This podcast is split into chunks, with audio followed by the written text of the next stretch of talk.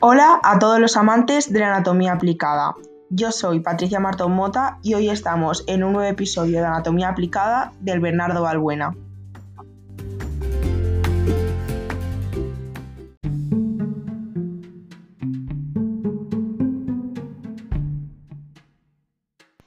En este podcast sabrás acerca de los efectos de la cocaína en nuestro sistema nervioso, sobre algunas de las curiosidades de cómo afecta esta droga en las personas que la consumen durante mucho tiempo y sobre todo de la gravedad de su consumo.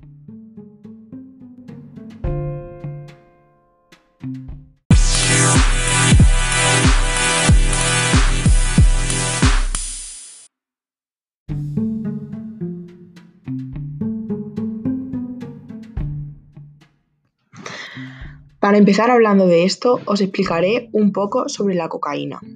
La cocaína, también conocida simplemente como coca, es un alcaloide tropano y fuerte estimulante utilizado sobre todo como droga recreativa. Las formas más comunes de consumo son la inhalación, insuflación o inyección en vena en forma de cloritrato de cocaína, pasta básica de cocaína y crack.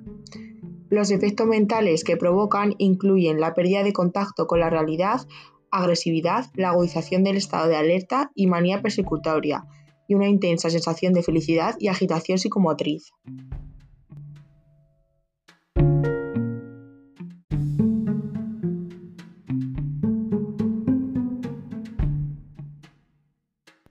Los síntomas a nivel físico son una rápida frecuencia cardíaca, sudoración y dilatación de las pupilas, y las altas dosis pueden provocar una tensión arterial alta y el aumento de la temperatura corporal. Los efectos comienzan apenas en, unos segundos o en unos minutos después de su consumo y pueden durar entre 5 y 90 minutos. Aunque la mayor parte de su consumo se realiza de forma ilegal, la cocaína tiene un pequeño número de usos médicos aceptados como anestésico tópico y antihemorrágico durante cirugías nasales, entre otras.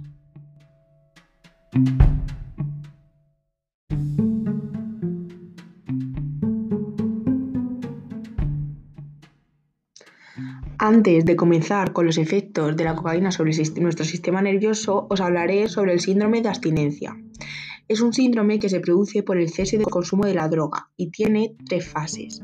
La primera fase es el crash, es una intensa depresión, agitación, ansiedad, sueño, hiperfaga y es el sueño agitado durante tres o cuatro noches. La tercera fase es la abstinencia, que eh, conlleva anergia, anedonia, una intensa necesidad de tomar droga y que puede mejorar entre las 16 y 18 semanas. Y la tercera fase es la extinción. En su forma aguda, eh, se presentan convulsiones, arritmia, cardíaca, temblores, irritabilidad, alucinaciones, palpitaciones, hipertensión, sudoración e hiperflexia.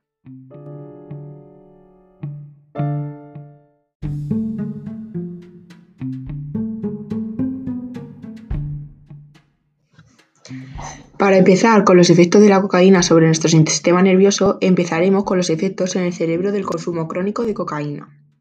El abuso de drogas supone un factor de riesgo importante para el desarrollo de alteraciones no solo psiquiátricas, sino también neurológicas. Además de las enfermedades de naturaleza cerebrovascular que el consumo de cocaína puede inducir debido a sus efectos en la vasculatura cerebral, se sabe que el abuso de la droga conlleva alteraciones de diversa gravedad en la densidad de neuronas dopaminérgicas, así como en la expresión de factores tróficos cerebrales y en la funcionalidad de la barrera hematoencefálica.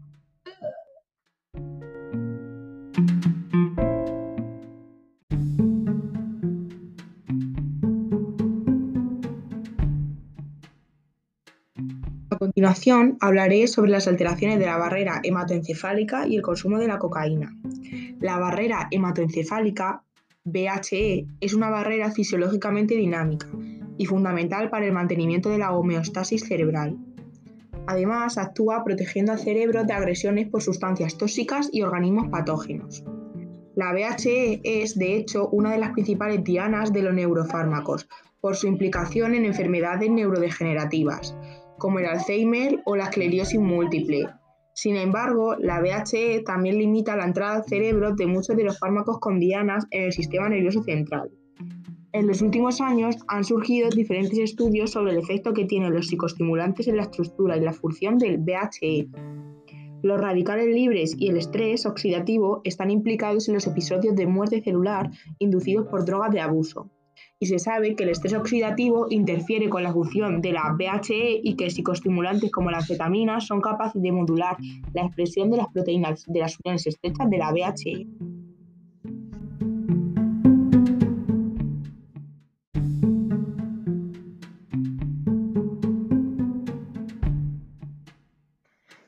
Continuando con los efectos de la cocaína en el cerebro, dentro del proceso normal de la comunicación, las neuronas liberan la dopamina dentro de la sinapsis, donde se une a los receptores de dopamina en las neuronas adyacentes.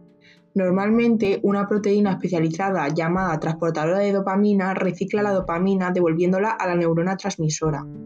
Cuando se ha consumido cocaína, esta se adhiere a la proteína transportadora de dopamina y bloquea el proceso normal de reciclaje resultando en una acumulación de dopamina en la sinapsis, lo que magnifica o exagera los efectos placenteros de la cocaína.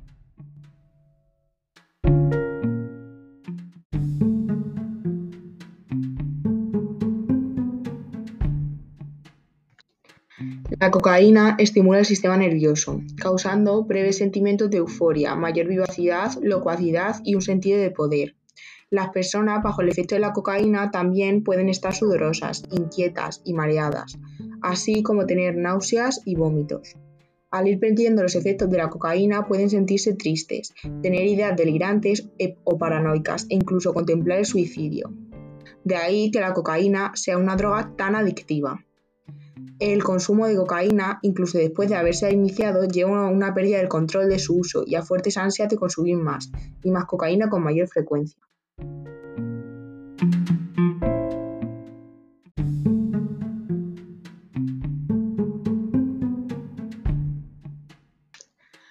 Resumiendo este tema, la cocaína causa en nuestro sistema nervioso solo graves daños y faltas.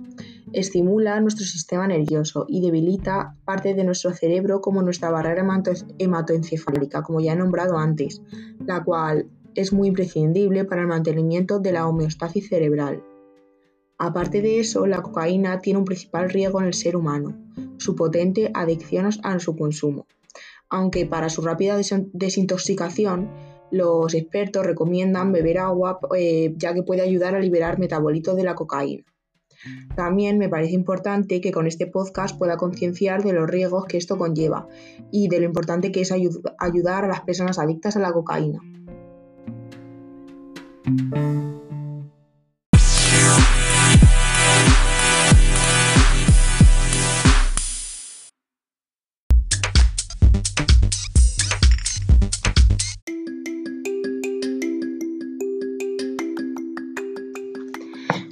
Y esto ha sido todo por hoy. Espero que os haya gustado y hayáis aprendido sobre, más sobre los efectos. A ver.